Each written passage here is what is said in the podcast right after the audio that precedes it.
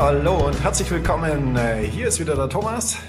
Und hier ist die Janine. Hallo. Ja, hallo Janine und hallo Zuhörer, Zuschauer. Willkommen beim NLP Erleben Podcast. Und in dieser Folge geht es um das Thema NLP und Führung. Total spannendes Thema, was du da mitgebracht hast. NLP und Führung. Ähm, da denke ich jetzt als erstes an die Chefs und Führungskräfte dieser Welt, die NLP nutzen könnten, um ihre Mitarbeiter zum Beispiel zu unterstützen. Meintest du das mit dem Thema? Ja, spannend. Mir gefällt der Modaloperator in deinem Satz gerade, ähm, die es nutzen könnten. ja, das ist genau der Punkt an der Geschichte. Ähm, ich finde das Thema so unglaublich spannend, ja, weil ich merke, wie viel in dem Bereich, ähm, ja, wie formuliere ich das jetzt möglichst positiv und harmlos, ähm, wie viel besser gemacht werden könnte. Das ist die richtige Formulierung.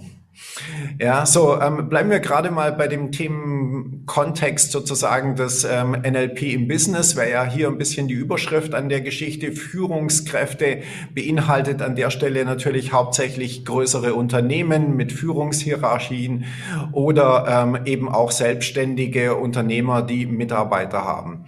Ähm, am zweiten Teil vom Podcast werde ich ein bisschen das Thema noch aufmachen und über andere Bereiche sprechen, weil für mich ist Führung viel mehr als nur der Business-Kontext, ja, sondern es geht natürlich, also für mich ist Führung zum Beispiel auch mit den Kindern, weil auch für die bin ich Führungskraft in Anführungszeichen. Das nennt sich halt Eltern, ist ein anderer Begriff, aber im Endeffekt geht es ums Gleiche. Und äh, und da machen wir noch so eine ganz kleine Fußnote, weil das ist ein Riesenthema. Führung bedeutet erstmal sich selbst führen. So, aber kommen wir zurück zum Business-Kontext erstmal. Führungskräfte. Ich krieg einiges mit erstmal an der Stelle, sei es jetzt im privaten Bereich ähm, von Bekannten und so weiter, aber natürlich auch über Teilnehmer, ja, wie das Thema Führung in Deutschland so gehandhabt wird. So, und was mir auffällt an der Stelle ist, dass, dass viele Führungskräfte gar nicht wissen, wie Führung überhaupt funktioniert. Ja, das ist mal so der allererste und wirklich größte Punkt. Die wissen nicht, was es bedeutet, Mitarbeiter zu führen. Sie haben vielleicht eine Idee davon, aber ob die Idee richtig ist, ist nochmal ein ganz anderes Thema.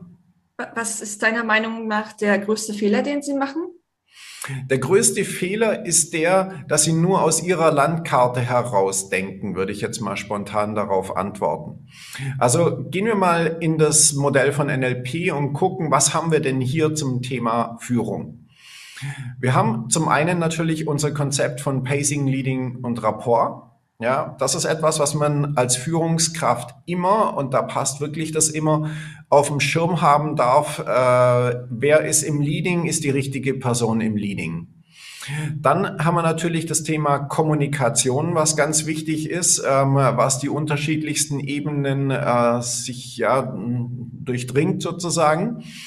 Und, und der dritte Punkt, und den finde ich noch den allerwichtigsten, ist der, dass viele Leute das Gesamtkonzept, also die Struktur von dem, was sie tun, nicht auf dem Schirm haben. Sie sind nur im Inhalt drin, was erstmal normal ist für uns Menschen. Und das ist im Endeffekt auch das, was eine gute Führungskraft an meiner, äh, aus meiner Sicht auszeichnet, dass sie eine Idee hat, wo geht denn das Ganze hin? Also in der Kommunikation, was macht sie mit dem anderen gerade? Ich möchte ein Beispiel dafür geben ähm, habe ich erst kürzlich wieder erfahren und davon, Beispiele davon gibt's wirklich jede Menge. Jeder, der in einem großen Unternehmen arbeitet, wird solche Situationen, vermute ich mal, kennen. Ja, so ähm, Situationen, wir haben ja heutzutage Thema Homeoffice, ist es ja so, dass ganz viele Dinge hier über Videokonferenz gemacht werden. Ja, die Führungskraft hat eine Aufgabe, die zu erledigen ist und sie sagt zu den Mitarbeitern, das ist die Aufgabe. Wer macht das? Okay. So, und, und dann spielen sie sozusagen das Spiel, derjenige, der sich zuerst bewegt, hat verloren. ja, weißt du, was ich meine? Also äh, irgendwie gibt's dann immer irgendeinen, der die, den Druck nicht mehr aushält, der sagt, okay, dann mache ich's. Ja, und alle anderen, Glück gehabt. Ja, und das ist jetzt nur ein Beispiel. Davon könnte ich jetzt stundenlang Beispiele aufzählen, ähm, wie solche Dinge gemacht werden und vor allen Dingen, welcher Schaden damit angerichtet wird. Weil das ist für mich ein Beispiel, wo die Führungskraft eindeutig nicht ihren Job macht.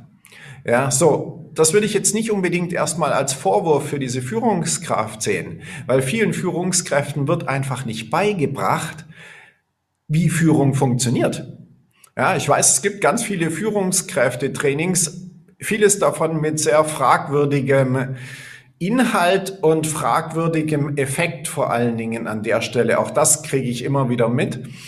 Ähm, der wichtigste Punkt, und das ist der, auf die Struktur zu achten, der wird in der Regel ausgelassen. Ja, und dabei ist es für mich relativ egal, wie diese Führungskräfte-Trainings, wie auch immer heißen. Ähm, für mich ist entscheidend, hat die Person auf dem Schirm, was für eine Struktur sie gerade folgt, welchen Effekt sie auf unbewusster Ebene meistens auch, ähm, welche Botschaft sie da sendet. Und ist es das, was ihrem Job angemessen ist und was den Mitarbeitern gut tut? Dazu habe ich eine Frage, Thomas. Ähm, fällt es auch unter das Thema Struktur, wenn zum Beispiel eine Führungskraft nach vorne sagt, okay, äh, wenn ihr mit Leuten sprecht und ihr erreicht sie nicht, dann sprecht ihn bitte auf die Mailbox drauf und die Führungskraft selber tut es aber nicht. Das heißt, sie sagt dem Mitarbeiter, du musst das und das machen und tut aber selber nicht das, was sie anderen weitergibt. Fällt ja. es auch unter das Thema ähm, die Strukturen nicht einhalten oder nicht auf die Struktur achten? Hm, ja, die Sache ist die, mit Struktur haben wir eine ah, Wahnsinnsbandbreite an Möglichkeiten sozusagen. Es gibt nicht die Struktur, sondern das sind ganz viele Ebenen, die hier betrachtet werden dürfen. Und das Beispiel, was du gebracht hast, ist ein sehr gutes Beispiel dafür. Nämlich, da hatte ich ganz am Anfang auch schon äh, über das Thema gesprochen. Da gehört das im Endeffekt auch rein, dieses ähm, Führung durch Vorbild sozusagen. Ja, Vorbild kann man aber nur sein, wenn man sich selber führen kann. So, und äh, das ist, und da sind wir wieder bei dem Punkt, ich mache das gerade eben mal ganz kurz ein bisschen auf auf die anderen Bereiche. Das ist bei den Kindern genau das gleiche wie mit den Mitarbeitern.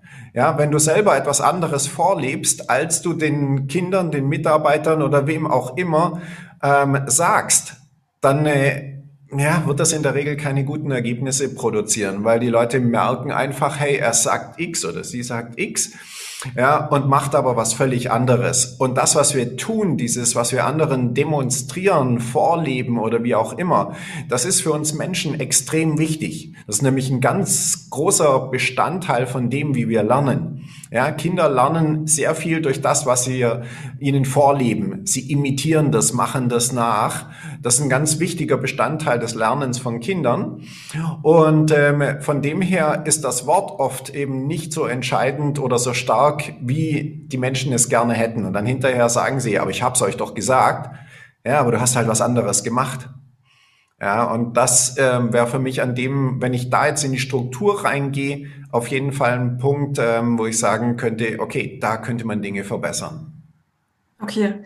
Das heißt also, als Führungskraft sollte man, wenn man als Führungskraft anfängt, vielleicht erstmal lernen, die Dinge selber umzusetzen, die man anderen, wo man andere darum bitten möchte, dass sie das tun, dass man also sich selbst führen kann, um dann erst im nächsten Step zu lernen, wie kann ich dann andere führen?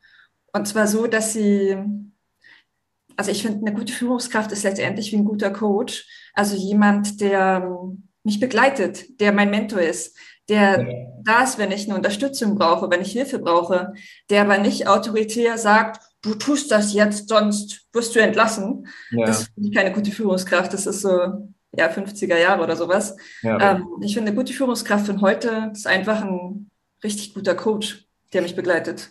Ja, also ähm, du kennst meine, meine Meinung, die ist immer so ein bisschen, ähm, äh, es gibt immer äh, alle Seiten der, der Bandbreite, ja. Auch das, was du gerade gesagt hast. Manchmal ist es vielleicht nötig zu sagen, hey, du machst jetzt das und Punkt. Ja, mit den Kindern kenne ich das auch. Da gibt's ab und zu mal die Situation, da sage ich, okay, so, Ende der Diskussion, machen. Ja, und ja, warum? Nein, nix warum. Los. So, aber im Endeffekt ist es die meiste Zeit, der Coach zu sein. Bin ich völlig bei dir. Ja, und ähm, gerade das Thema Führung, das ist so ein immens wichtiges Thema für jeden von uns, egal wo wir arbeiten, was für ein Business wir haben. Erstmal geht's um unseren, unseren privaten Bereich und noch mehr um uns selber.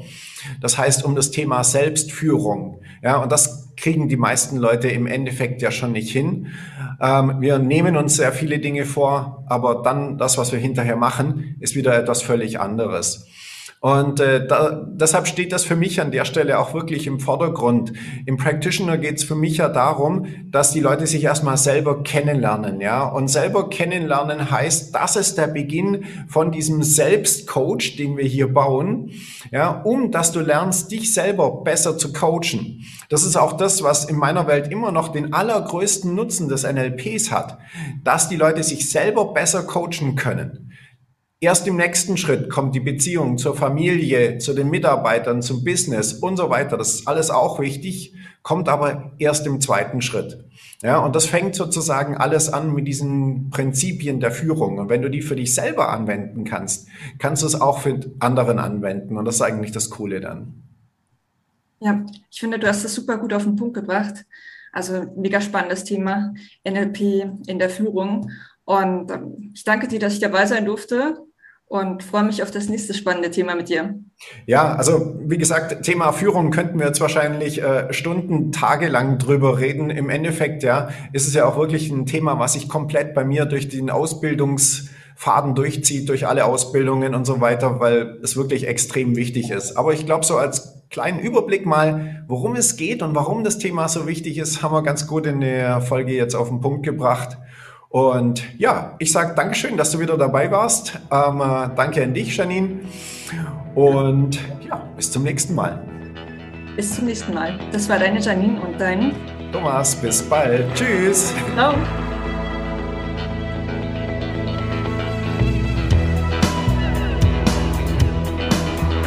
Das war der Podcast von NLP Erleben. Für weitere Informationen gehen Sie auf www.nlperleben.de.